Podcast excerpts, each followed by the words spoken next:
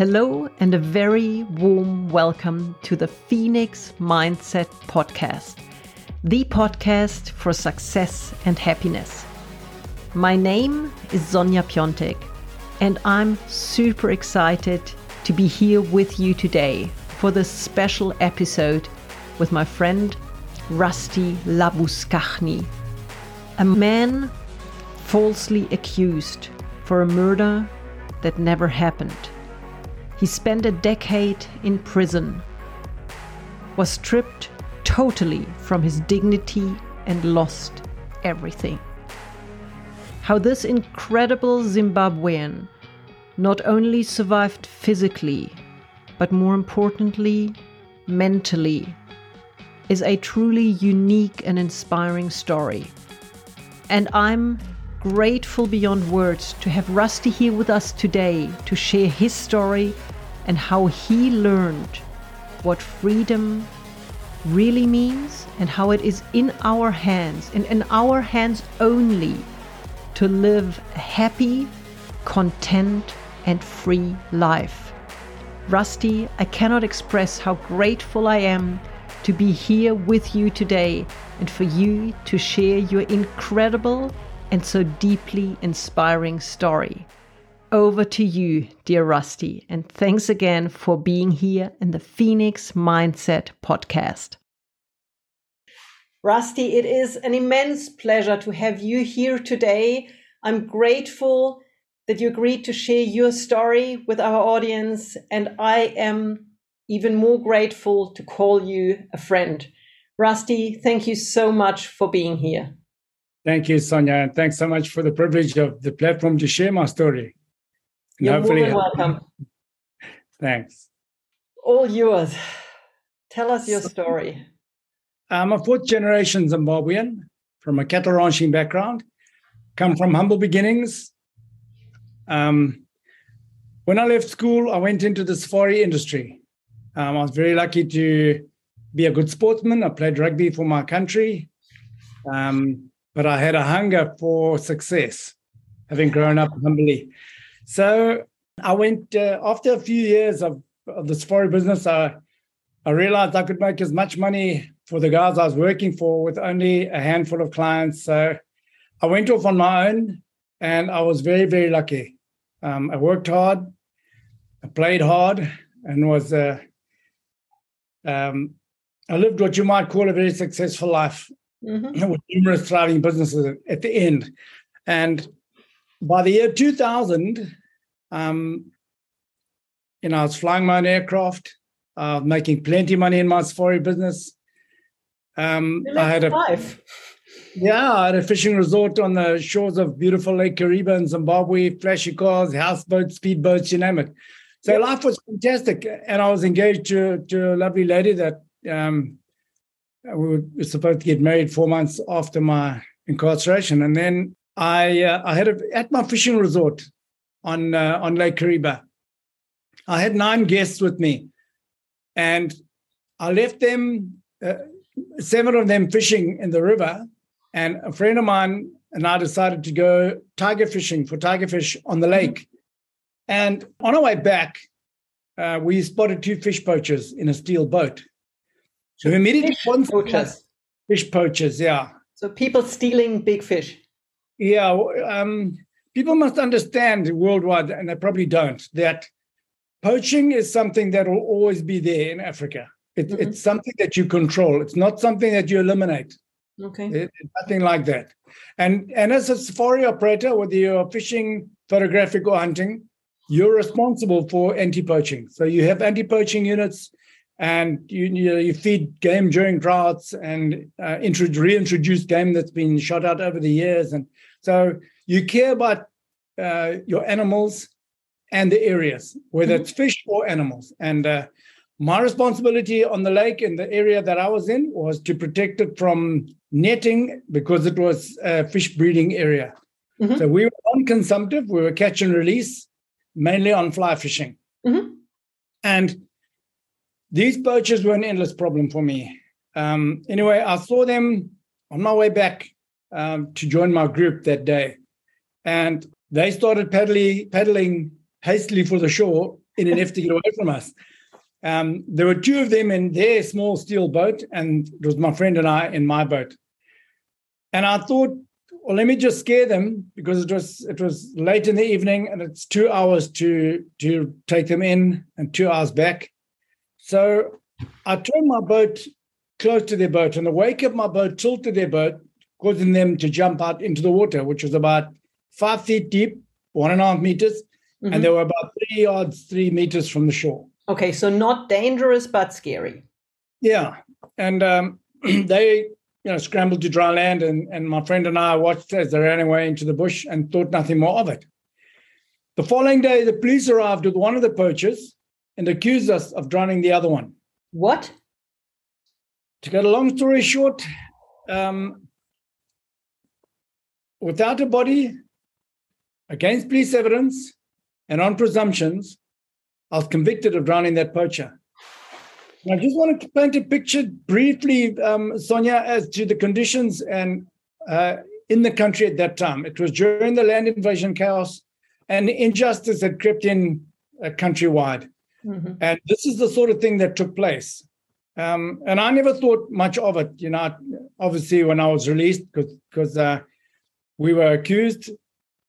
Um, three days later, they they told us to report to the police station. I reported there with my friend. We were arrested mm-hmm. immediately. We spent eight days in the holding cells until we got bail pending trial, and the political side of it just escalated, uh, as did in the whole country. Um, but let's just quickly recap. You yeah. had not killed anyone. There was no body. No one was dead, and you were accused Correct. of killing a person that was still alive. Correct. Correct. Ooh. And and in the court case, Sonja, the ironic thing was that almost no um, time or on the trial was put proving somebody died. It was just an assumption that no, the crocodiles ate him, and they and they had a, Uh, a state witness stating that at no time in his 18 years on the lake, and he's witnessed over 30 people eaten by crocodiles, is there never anything recovered. So one thing is, I mean, it's not nice to talk about it, but a crocodile can't swallow a human's head. Okay. Always parts of clothing or limbs or something left over. And Sub-Aqua unit arrived shortly after the incident. They searched the whole bay. They reported the visibility was excellent mm-hmm. and nothing was recovered. And it was eight eight meters deep, so it wasn't deep. Okay.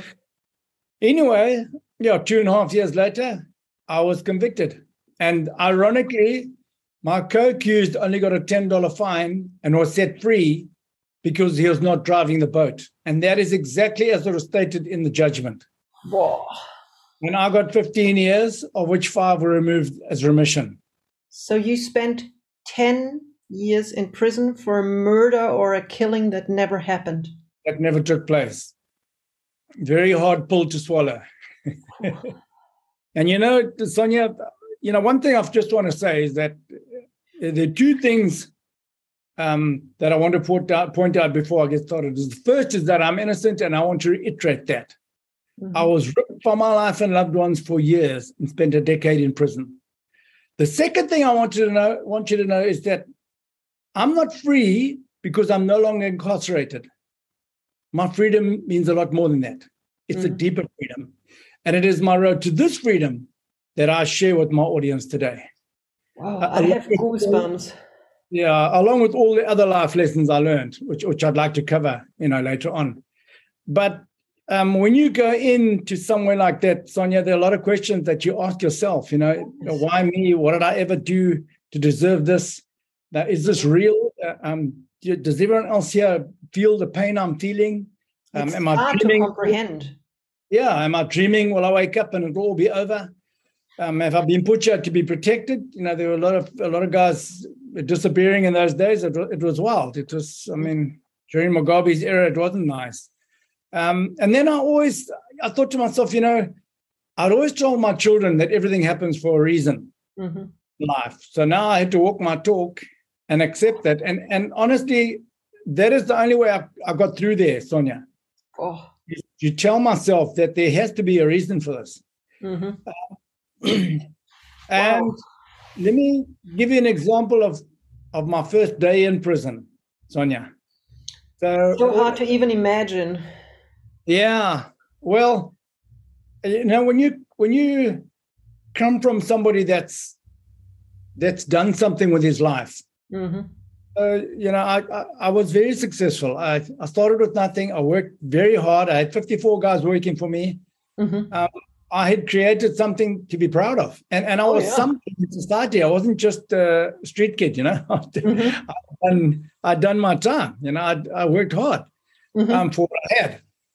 Um, and then when you uh, when you go through uh, and you and you convicted, so I got convicted on the third of April two thousand and three, um, and the shock was inexpressible. I mean, I was innocent. I was. Uh, it's hard to imagine. It's impossible to imagine, I believe. Um, and then, you know, the sound of that judge's gavel striking the solid Oh. bench is something, um, and it seemed like it was yesterday. Uh, it- it's so clear, Oh, and of course, all the all the drama and and uh, you know the the the, uh, the pain of all the expressions on my on my uh, relatives' faces up in the gallery around in a courthouse, and then they all surrounded me in the wooden dock for my last few minutes of freedom, and I drew strength from their love and support. But inside, my world was crumbling. I mean, I was devastated. I'd been convicted of a crime that never happened. And uh, yeah, that's a hard pill to swallow. But but that was just the beginning. That was a droplet of the downpour that lay ahead. Um, to give you an example, uh, when we got to the prison, um, the first thing is when you get there, they make you strip naked, and then you're given one set of clothing Mhm. at any one time only. So it's a short sleeve white shirt and a pair of drawstring white shorts. Underwear was forbidden. wow. After six months, you got a change of clothing. Oh, You're never allowed to use, uh, be seen with more than one set of clothing, or it would be taken away. Uh, and the beatings, Sonja, I don't even want to go there, but the beatings were horrific, horrific, um, with rubber battens um, Mm. under. Yeah, it was not. It was inhumane to the. But uh, you know, for some of the some of the stuff I don't want to talk about, you can find in my book mhm. um, which has got all the details. I mean, I've got 10 years of, of stuff to talk about. But I, pretty um, intense, I believe. yeah. Um, and then, Sonja, I, I was led up to my cell after I was given my own set of clothing. And the cells were 13 meters long by three meters wide. We were 79 guys in there. Let me let me just capture that. Thirteen by three meter for Yeah. over seventy guys. 79 guys. Wow. Yeah, there was a toilet, a stainless steel bowl sunk into an open one meter square cement block in one corner. That Mhm. was the toilet. So you were you were packed like sardines on your sides, with legs all crossing over in the middle because it's only three meters wide, and you all faced the same direction. When you turned over, it was all together because we only had 33 centimeters each oh, that was your space. I mean, in prison, just remember there's no furniture whatsoever in a prison in Africa. There's no beds, no tables, no chairs, no cupboards, nothing. oh. It's just, I didn't, it's not even a mirror, Sonja. I didn't see my face for the first eight years. Whew. Just rows of filthy folded blankets and hundreds of well used water bottles on bare concrete floors because there are no taps or basins in the cells.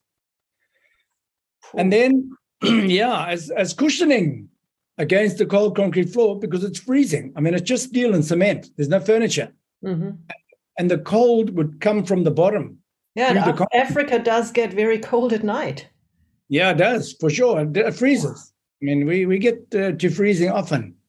But um, as cushioning against that cold concrete floor, you would fold, you got three worn out Lysogen blankets. You'd fold two of them several times to fit your 33 centimeters. Then you'd cover yourself with a third one. Mhm. And your clothes were wrapped around your toothbrush and toothpaste, or they'd get stolen. And that was your pillow. Oh. Yeah, it was, uh, it, it was Inhumane uh, is a good word that you used before. Yeah, demeaning is. I mean, it. Yeah, it was uh, very, very testing. Very. I mean, those floors are cold and hard, and not even the breath you take is your own.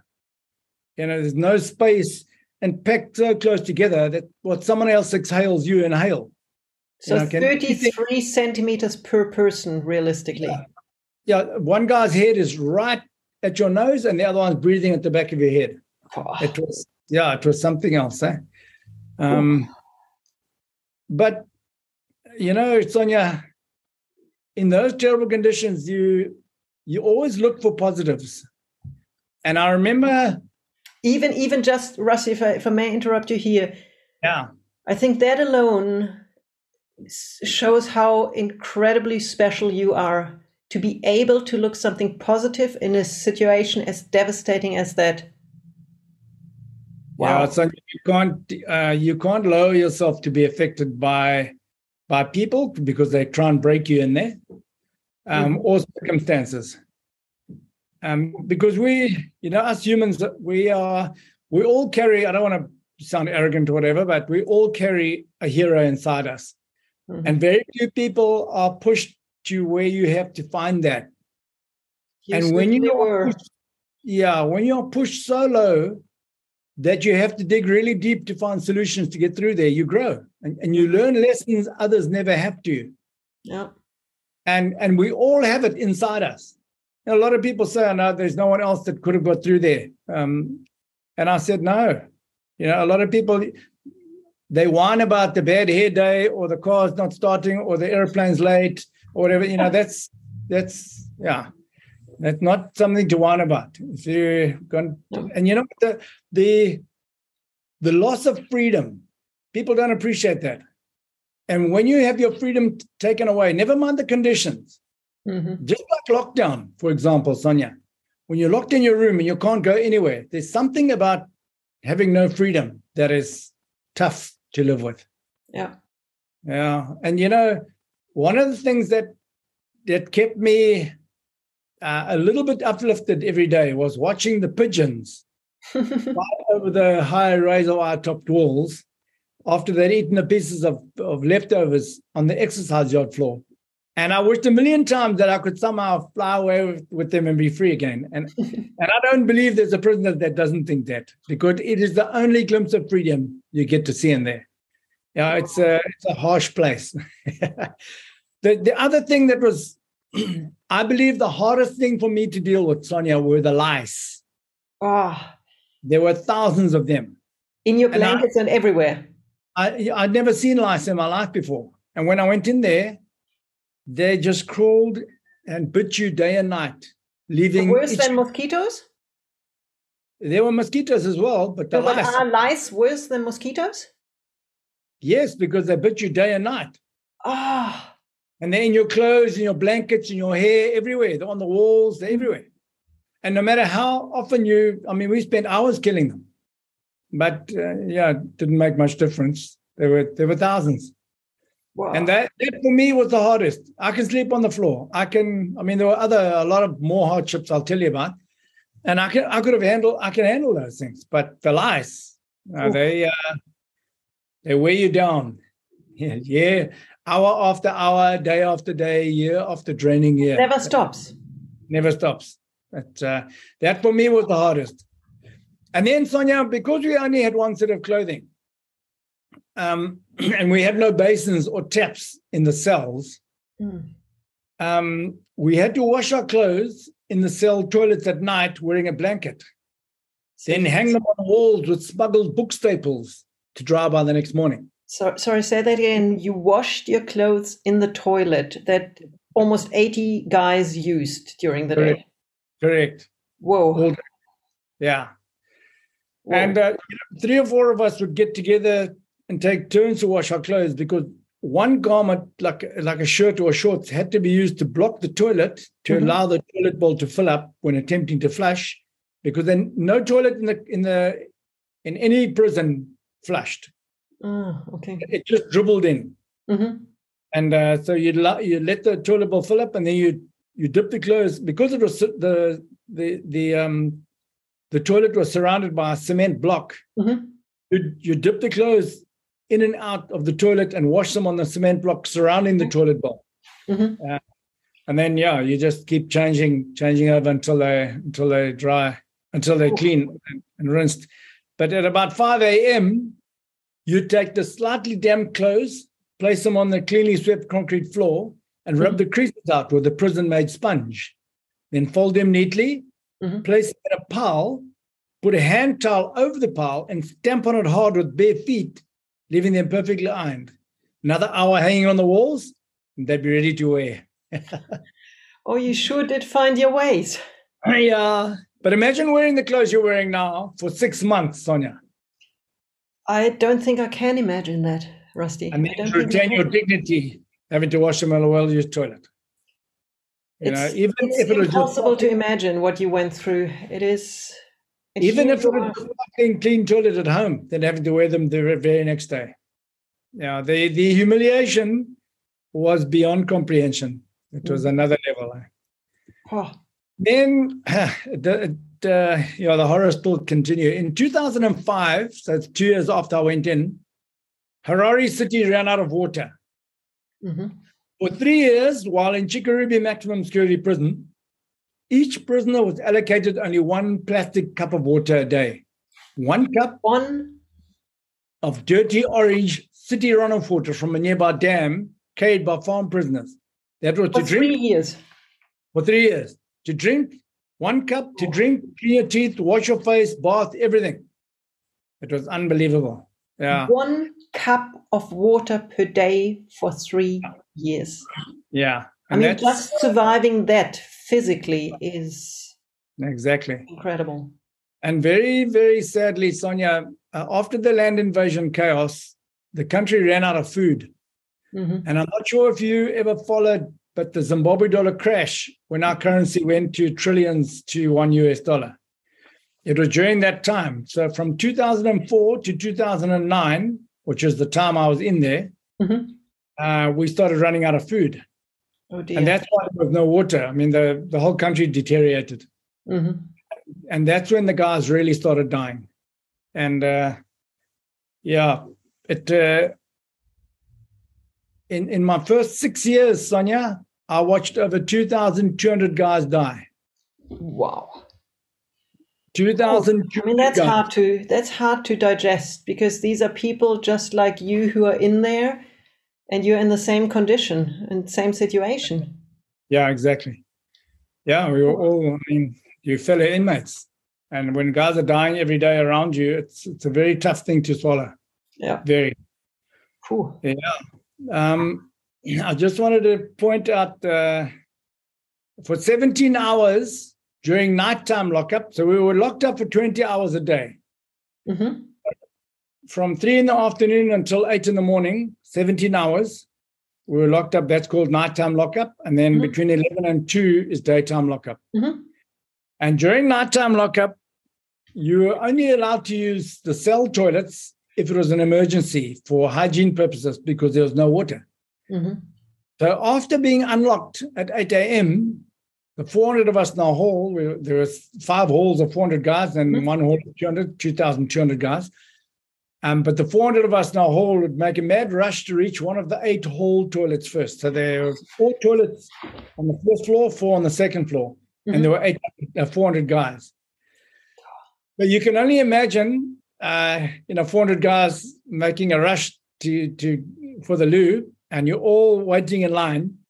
Um, and and you, I mean, to try and picture this, Sonja. So, so the toilets are just stainless steel bowls sunk into cement blocks, Mhm. and they're in a row. They're four toilets in a row, and they're divided by walls with no So- doors.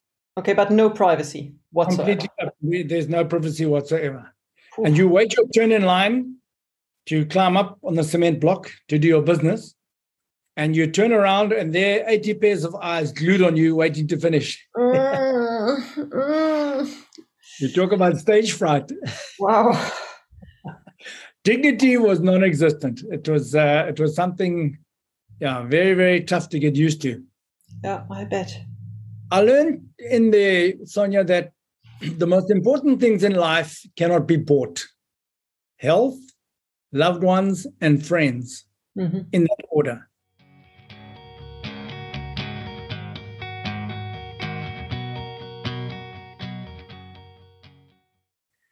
And like I said, in my first six years, I watched 2,200 guys die, primarily from mal- malnutrition. There was no food. During the cholera outbreak, we had a cholera outbreak in Mhm. 2008 and 2009 after I'd been moved to a medium security prison. So Mhm. you get uh, categorized as you go through. Mhm. The time you have to spend, the less security. Mhm. So after five and a half years, I was moved to a medium security prison. Mhm. And in eight months, out of 1,200 of us prisoners at Harare Central Prison, Mhm. 432 guys died in eight months. That's Ouch. more than a third of us. It was unbelievable. Yeah, Wow. it was horrific, horrific. So And- even just to make it through physically is beyond imagination, let alone mentally. Well, you know, the guys are dying in your cell all the time. And there's something when you try to help someone during the night, that's because diarrhea was a huge problem. Mhm. Was the, the there was no water. So the prisons were filthy, like stinking, disgusting. You have no idea. And diarrhea was a was a huge problem. And TB was a very big problem, and obviously HIV. So if anyone had underlying issues, Mhm. they would, you know, they would perish first. Yeah. Um, when you're watching guys die in your cell almost every day, it leaves a, a mark in you forever. Probably would. Yeah, especially when you're trying to help them. You know, we were some of the healthy, some of us healthy guys trying to help the guys. It was, uh, it was tough. Yeah. It was tough. Oh.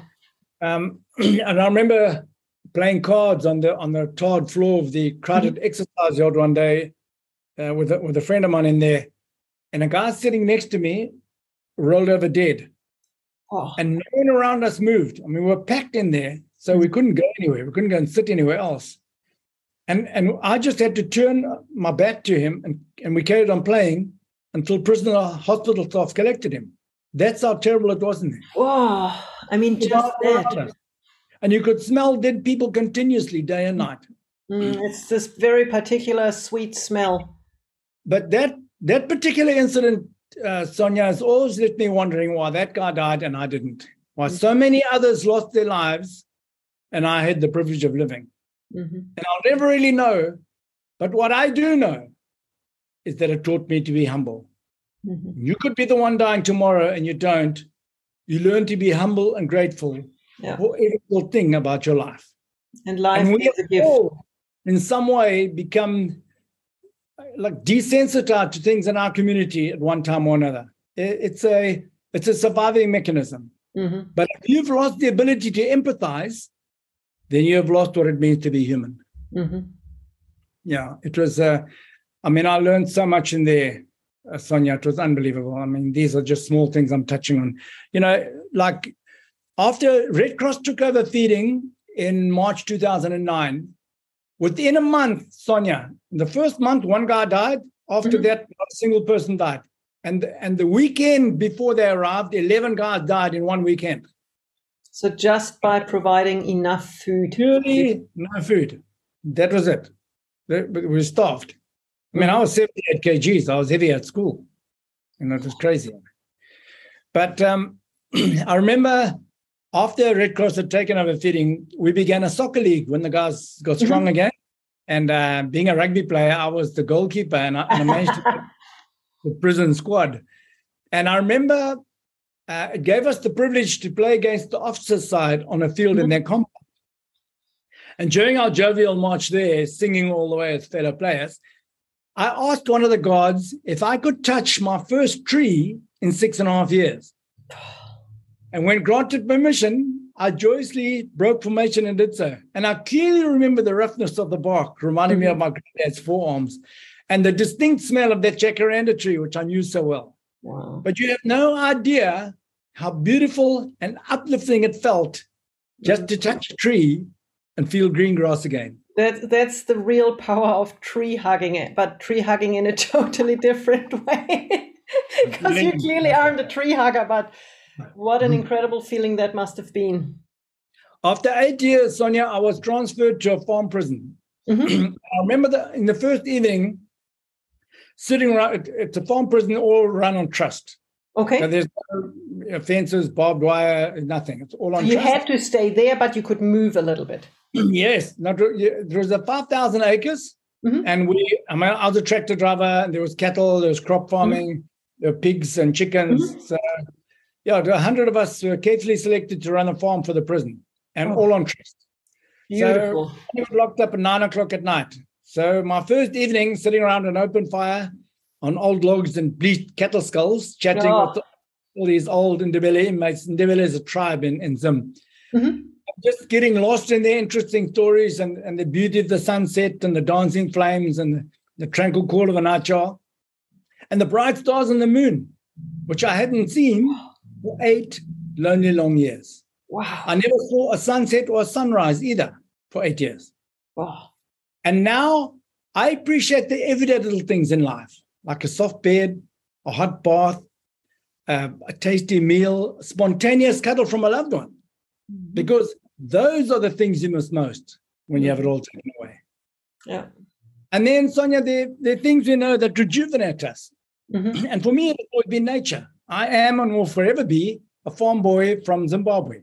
You know, nature, touching a tree, smelling the earth, the feeling of soil in my hands. And these things bring me restoration. Mhm. And for you, it might be hanging out with friends, dancing, reading a good book, or Yeah. swimming in the ocean. Mhm. Whatever is good for you, do more of it. I think that's such an important life lesson that so many people don't understand how important it is to do the things that make us happy. Until and whatever it is. Yeah, Until- let's all do more of it. Yeah, until you can't do it. And then you realize, I wish I'd done more of that. Yep. And, and a lot of times, Sonja, it's when you you wish and you wish and you wish, and, and suddenly you're too old to do what you were Mhm. wishing. Yep. That's a, that's a big problem too. but the, the other thing is, despite the hell I'd gone through physically and mentally, the worst part was knowing that my beloved children were growing up without me. hmm And that's time And, you uh, can't regain. Yeah. You know, I've, we've uh, always been extremely close, uh, and it's a bond I will cherish and protect to my dying day. You know, my son, uh, my proud son, Dusty, only 18 at, the time, was always full of ambition. And we joyously discuss and dream of making millions and, and plan endless projects and adventures. Mhm. He was following in my footsteps and loving every minute of it, ready to take on the world with his dad. And then I was ripped away. And, and my precious 16 year old daughter, Sandy, and I had and still have an extraordinarily beautiful bond. You know, Mm. since the baby, she's always been my shadow. And especially she is to me, I am to her. But Wow. at 16, I was her anchor. I was everything in her eyes. You know, she confided in me without boundaries and, and clung to everything I said and did. I loved them beyond expression, and they loved me. And and the time they needed me most, I wasn't there. You know, they went through first loves, crushes, dances, 21st birthdays, and entered the wild world, and I wasn't there yet. And it's annoying feeling knowing that I'm their father and should have been there, but I couldn't be. Yeah. And I don't want anyone listening to this ever to have to feel that way. Mm. Make enough time for your loved ones. Yeah. Yeah. It's a very, Yeah. very important thing you're saying. Make enough time for your loved ones. Yeah.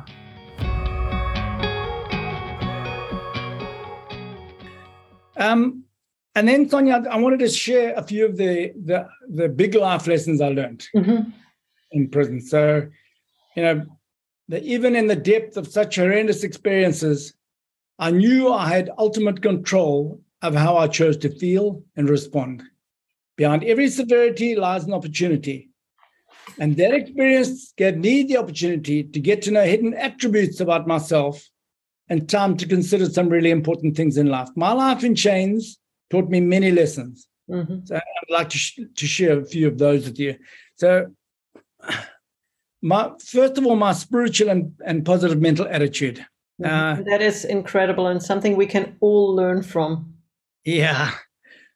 After I was moved to a medium security prison, um, whilst delivering food one day, my, my sister asked me because because uh, after six and a half years, the prison service started allowing relatives to deliver food to their loved ones daily because the mm-hmm. guys are dying so badly. And my sister gave up her, she sold her business and gave up her career just wow. to feed me for four years. Wow. And she was married with two kids. So it was, wow.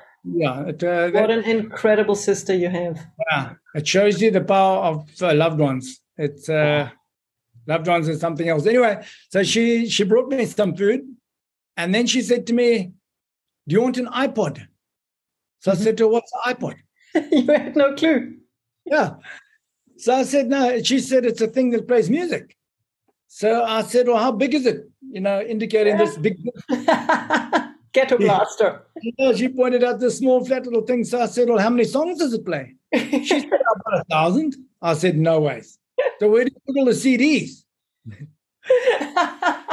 so you had definitely missed a few years of ah, Apple development. If you look, I was in from 2003 to 2013. The the CDs came and went. Mm-hmm.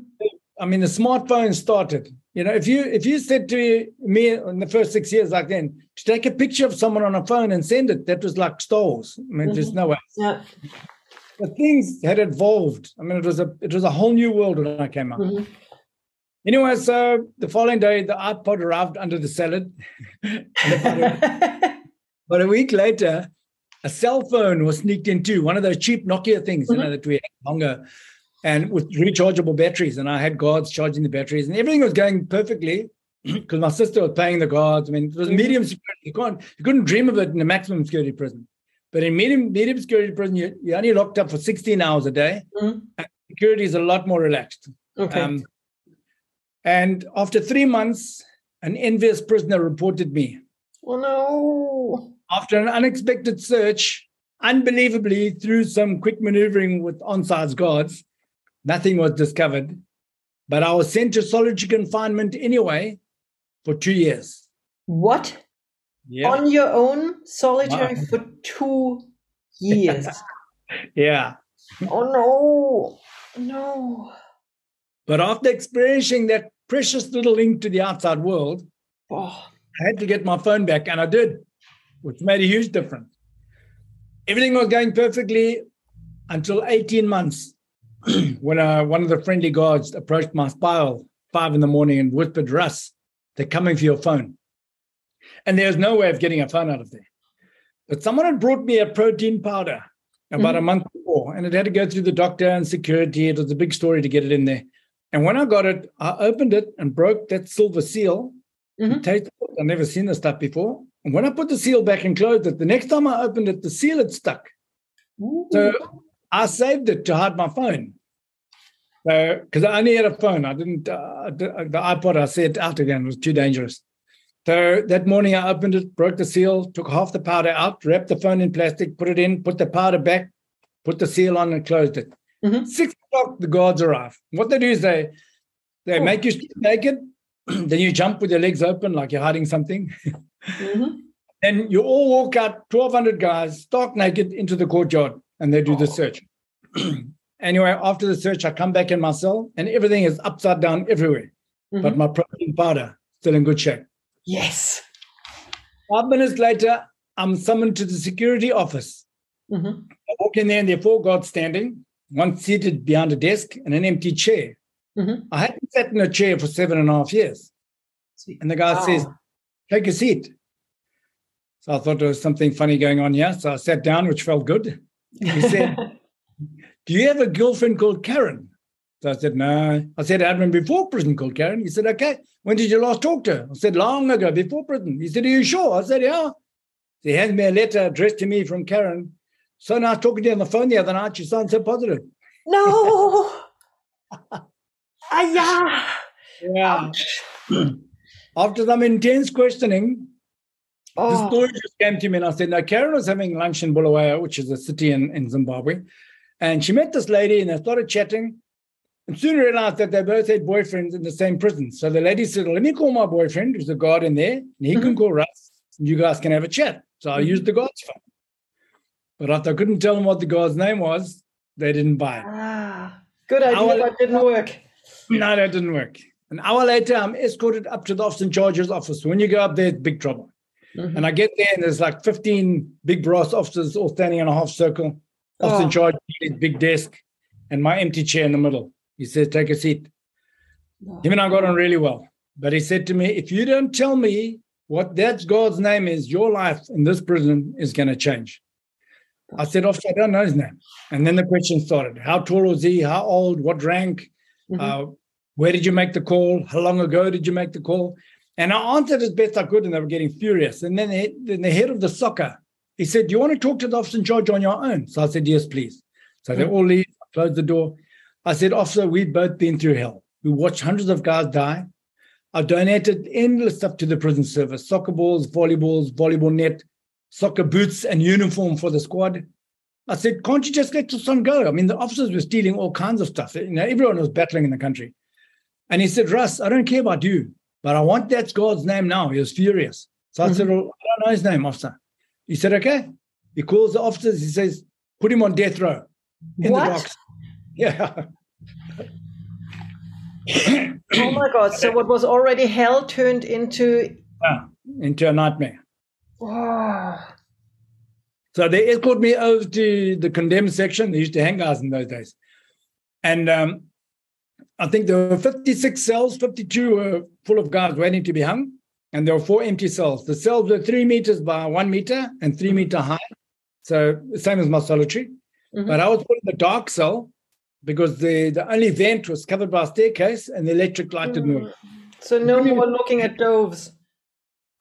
They they made me strip naked, gave me three worn out, lice ridden, filthy blankets, a five liter container cut off at the top as a toilet, same as solitary, mm-hmm. and one liter of water. they locked me in there for 23 hours and 45 minutes a day. I was allowed out five minutes in the morning to clean my teeth, five minutes at 10 o'clock to have a shower, mm-hmm. five minutes at 3 o'clock to prepare for lockup. Wow. It was cold, lonely, and dark, like being buried alive. I couldn't even see my hand. Mm. Desperate, Sonja, on day six. Now, I'd been testing my faith all along. You know, I prayed like crazy in the first year, nothing happened. So, you know, I'd, I'd given up. I thought, well, you know, God's forgotten about me. Mm-hmm. But I got on my knees uh, on the sixth day and I prayed to God for help. and I'll never forget the feeling of like warm water being poured over me and had no idea what it was. And I sat on the floor leaning against the wall. Mm-hmm. In 30 minutes, I faintly heard my, my Afrikaans mate shouting from the soccer ground, Hey, Russ, everything's okay, my mate. Don't worry. Everything's okay. So I jumped up. I said, Hey, fool, they don't worry, Russ. Everything's okay. So I thought, okay laid out on the concrete, looking up at the darkness. Within 10 minutes, I unlock my door. Yeah. And the sound of those bolts that goes right through. Check me my clothes.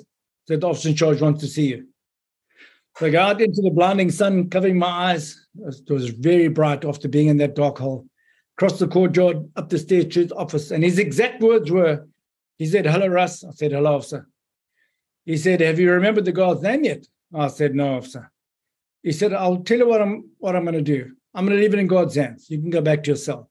And at the exact moment when I was praying, my sister was paying him 200 US dollars to get me out of there. So that was a huge turning point in my spiritual life. And I'm, I'm very wow. happy to see that. I walk every day with Jesus now. Yeah, it was uh, it was an amazing feeling. Know, I still didn't go home for two and a half years, but I knew that there was a bigger picture. Mm-hmm. And you knew that you had support up there that there were bigger plans for me. Yeah, you know, before Britain, I was a, I was a, a big fish in a little pool going nowhere, like like a hamster on a wheel. You know, little mm-hmm. Bulawayo, and this big guy, lots of money, you know, flying high, thinking he's bulletproof. Um, and and now, Sonja, mm-hmm. in those days, it was all about me. Mm-hmm. You know, mm-hmm. My empire, more money, and me, me, me. And now it's about helping other people. Mm-hmm. You know, now I'm a small fish in a whole wide world making a huge difference. Yeah, and I'm, I have a purpose and a satisfaction I get from helping others mm-hmm. far outweighs the, the millions I was making before. Yeah. And when I look back on it all, you know, I, I, and I'm I'm being honest when I tell you, I thank God for my 10 years in prison because wow. it's released me from the little cage that I was in, thinking I was such a big boy. Mm-hmm. And now into the whole wide world. I mean, I talk all over the world all the time now, virtually, yeah. all, you know, on stage. And you're an incredible keynote speaker. I've seen you live, and I can say goosebumps all over the whole room. And people, people really are touched by your story and by what you can teach them. It's incredible. Thanks, Sonja. Yeah. Um, but you know, the, the lesson there as well, Sonja, is that no matter what hardships you're going through in life, just remember you're being prepared for where you're going. Mm-hmm. God has a plan for each and every one of us. Yeah. As long as we but, accept it. Yeah. Yeah. and then, Sonja, I learned not to let past thoughts hurt me. Mm-hmm. The past only exists in your head. It can only come to life if you let it. Mm-hmm. You know, Jesus once said in, in Matthew 6 27, Can any one of you, by worrying, add a single hour to your life? well, that's and, a good one. Yeah, I was forced to live in the moment in prison, and it's one of the biggest lessons I still practice today. Mm-hmm. And finding positives in all the negatives going on around me brought mm-hmm. hope. Yeah. Hope was a huge part of getting through prison life. Hope is the anchor of your soul. I mean, I just clung to hope and it's what kept me sane and grounded in there. Mm-hmm. Um, hope uh, allowed me to see the light despite all the darkness. And there was a lot of darkness for you. Uh, you can't believe it. And, and, and never, never let your let your hopes, not your troubles, shape your future. Mm-hmm. And never look for hope outside of yourself, Sonja. To find it, you need to look within. If mm-hmm. we, we, you know, when you put in a cage like that and you have no outside distraction, mm-hmm. you dig deep within yourself, you'll find a peace that we all have that'll bring hope. It is, it, I clung to hope all the time. You know, if you'd said to me in year one, you're going home in year three, I would have said never. You know, six weeks, maybe eight weeks I could live with. Anything beyond that was too painful. Mm-hmm. And, I, and I, I counseled myself on how to think mm-hmm. through the physical impact my thoughts had on me. Mm-hmm. And it's and it's incredible what the mind has in terms of an effect on the body and on your overall life. Hundred percent, hundred percent. You know, if I thought about my fiance with another guy or my mates on fishing trips, it hurt inside, and I'd block them all out until I, I found that peace again. Or the injustice of being imprisoned for something you had never done. Yeah, no, exactly. And then to be able to find happiness in even the smallest things that happen in prison, mm. be healthy. Those who couldn't died. Yeah. Life in prison or in Las Vegas is still just life. Mm-hmm. What you make of it, no matter where you are. And I had everything I could ever wish for. And in moments, it was all gone. Yeah. Live every moment for the pleasure of the moment. Oh, yeah, that. that's an important one. That's a very important one. The, the, uh, the most common question I'm asked is, how did you get through there mentally? and I had this fantasy girlfriend named Cherie. We'd fly all over the world in our private jet and catch marlin in Mexico and, and catch, uh, you know, fish amongst the elephant in Africa. And, and I created this beautiful world I could go into to get away from it all and feel mm-hmm. happy again. But I wanted to know scientifically how the mind coped with those situations. So I did some research on it with Dr. Caroline Leaf's work. Mm-hmm. Every time we think, see, and feel, our mind generates a signal that affects every cell in our bodies. We have mm-hmm. between 75 and 100 trillion cells. Thinking is 98% of that signal. Wow. So what you think actually affects every cell in your body and brain physically. I'm going to say that again. What you think actually affects every cell in your body and brain physically. Mm-hmm. And research shows that between 75 and 95% of illnesses come from our thought life. We have about 30,000 thoughts a day. So, so mm-hmm. thoughts play a massive role in disease, diseases in our bodies. But by the same token, it can be just the opposite. When you're thinking correct thoughts, you generate very healthy signals that affect your blood chemistry and build more healthy cells. Yeah, it works both ways. Yeah. So our thoughts create who we are physically. And it was my happy thought life, even though it had to be a fantasy that kept me healthy and sane. But that fantasy was your reality in prison. And it kept you sane. Yeah, but not many people can make that their reality. they look at the negative, feel Mm. sorry for. Oh, and you would have had a thousand things to be upset about, to be Yeah. devastated about. Exactly. Then, then the forgiveness side, Sonja. Oh, yes, I really want to hear about that. Yeah, the humiliation of being labor and murder and terrible conditions were extremely hard to deal with.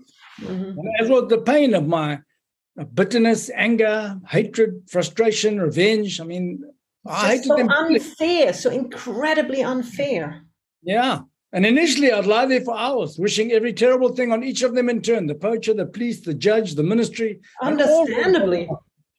Hey? Understandably. Yeah. And then one day, I was struck by the realization that they'd all forgotten about me long ago.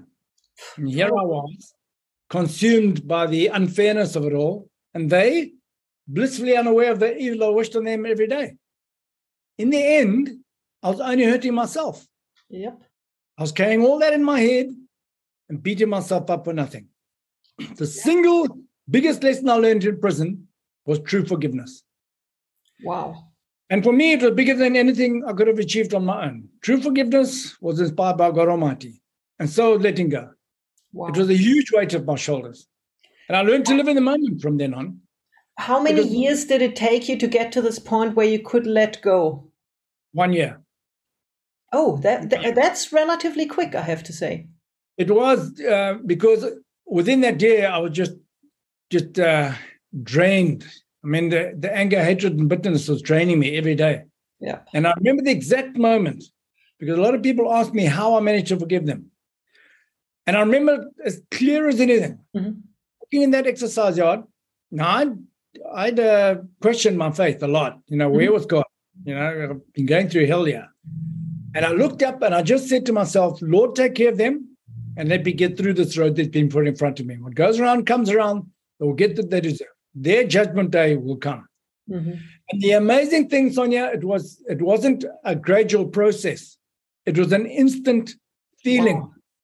It was like like I had a secret that I was keeping for years and years and worried that that Mhm. was going to get out. And then one day I just decided I'm going to tell the guys. It was out, over.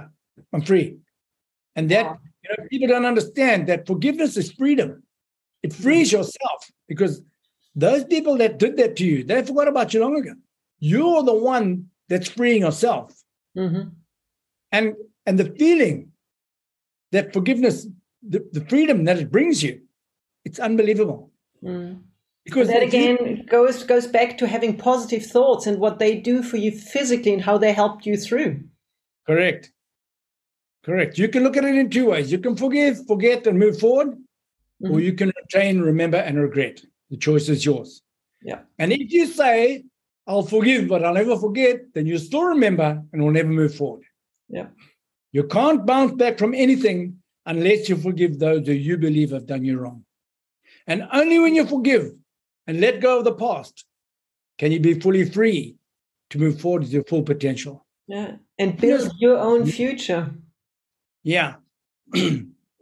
Wow. If you have anger or resentment towards anyone in any way, it will eventually destroy you because that is what emotions do. And probably probably in your situation with so much hardship around you, it would have probably killed you.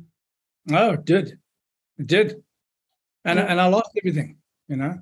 But I, I also believe that if you had not learned to forgive, you might not have made it out of the prison.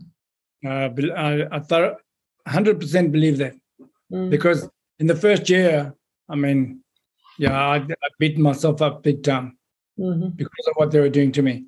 Yeah. When you're innocent, it's different. You know, I think if you're guilty, you're just paying your time, you know? Mhm. But when you're innocent, it's hard. It's Yeah. tough. Pah.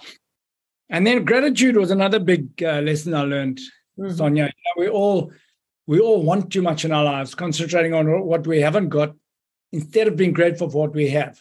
Mhm.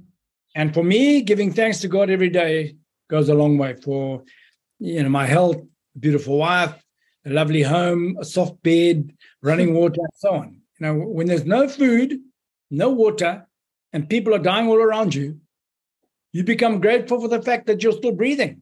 Yeah. And another day is a blessing. When you lie in a cell with 78 other inmates, and your breath is not even your own, gratitude suddenly has a different meaning altogether. Yeah, and that's real gratitude. And to be able to have gratitude in such a situation that really shows your positive strength and the power within you. Yeah. Or accepting that what I went through cannot be changed mm-hmm. and being grateful for what it taught me has unlocked my vision for my future. the healthiest of all human emotions is gratitude. Mm-hmm. Yeah, I I I believe that too because it just it, it changes so much in us and in who we are and who we can become. If we can appreciate who we are, what we have, and what we've achieved in our lives, and be grateful for those things every day, your whole outlook on life will change. Yeah. Everything. And I think you're also not saying that everything is great. It doesn't always have to be great, but we need to see the positives. We need to be grateful for what we have, even if sometimes things don't go to plan. Yeah.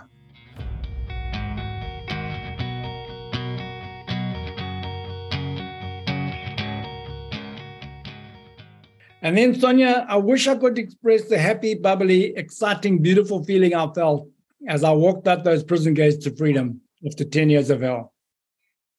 Because wow. people don't appreciate freedom. And I've realized that even when you're not in prison, there are ways in which we imprison ourselves. Mm-hmm. Too so many ways. Badly selected careers, being obsessed with money and ambition in the corporate world, yep. even unhappy marriages. Yeah, wrong partners that we choose and stay in. When you have your freedom completely taken away, you realize that you're actually in prison too. Mm-hmm.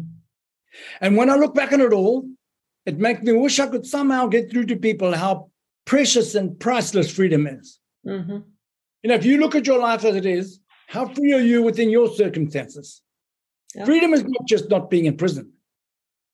Freedom is the ability to make a choice and act on it. Mm-hmm. Freedom is letting go of what you can't control. Yeah. Freedom is forgiveness. Freedom is being free from negativity. Freedom brings health. Mm.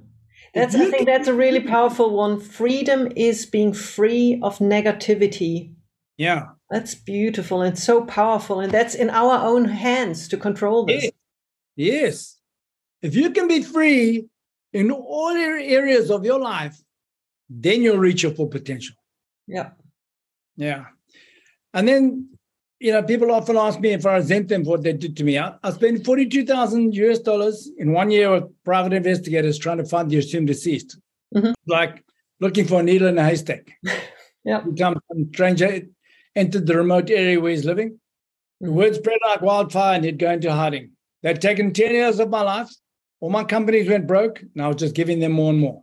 So I don't give them one more second of my thoughts anymore, Sonja. That's all behind me. Yeah. Still in my health, a beautiful wife, a lovely family, and a fantastic future ahead of me. Mm-hmm. When you when you go through what I went through, what I endured, um, they break you in every way. Mm-hmm. Your confidence, your spirit, your soul, everything. And no matter how confident you were when you went in, it's really tough mm-hmm. to to build yourself up again is, is really tough. Yeah. And I had huge scars that for years never I never thought would ever heal. Mm-hmm. I had a huge void in my life that I felt I would never fill until I met my present wife, Sandra. She's beautiful. Uh, when I knew there was something very special and different about this lady. Yeah. And, and when I say she's beautiful, I mean inside and out. I met her and had the privilege of meeting her, and she is your soulmate. Yes, 100%. Within three years, Sonja, she healed me completely. Wow. And and I'm now I now I'm I have that peace and happiness once again. And wow. and the joys and the and the love that I experience every day now, mm-hmm. I could never I, I never have imagined it ever. That's so and, uh, powerful. Uh, I just uh, thank you, Jesus, for bringing her into my life.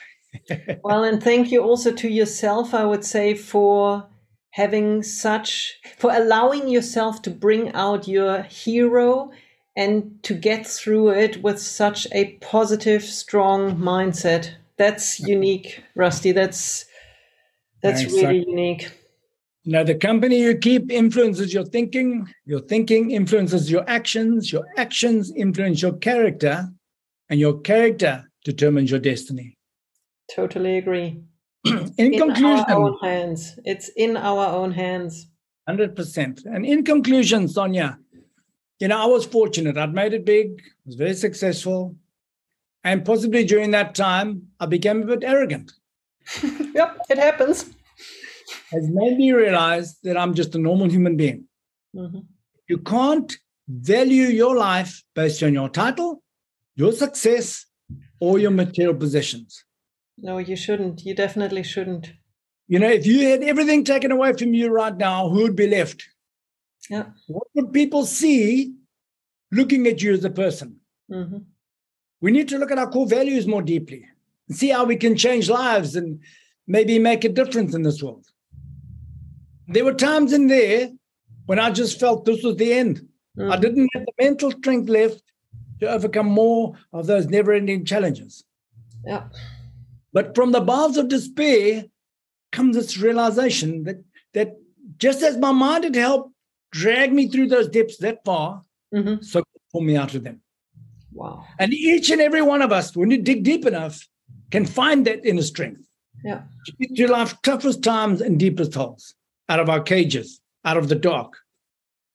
And every one of you here today is faced with challenges day in and day out. Yep. Those that you look for and those that sneak up on you from behind.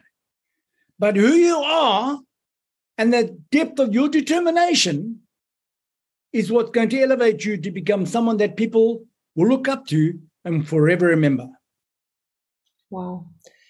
And that's yeah. the true key to happiness. And when I first met you, I, I met a man so deeply content, well balanced, and beautiful that it's incredible to see what you went through, but it's so incredibly powerful to see how you got through it and what an inspiration you now are to people around the globe. You are, you truly are an inspiration. And Beating Chains is a book that I can only highly recommend to anyone.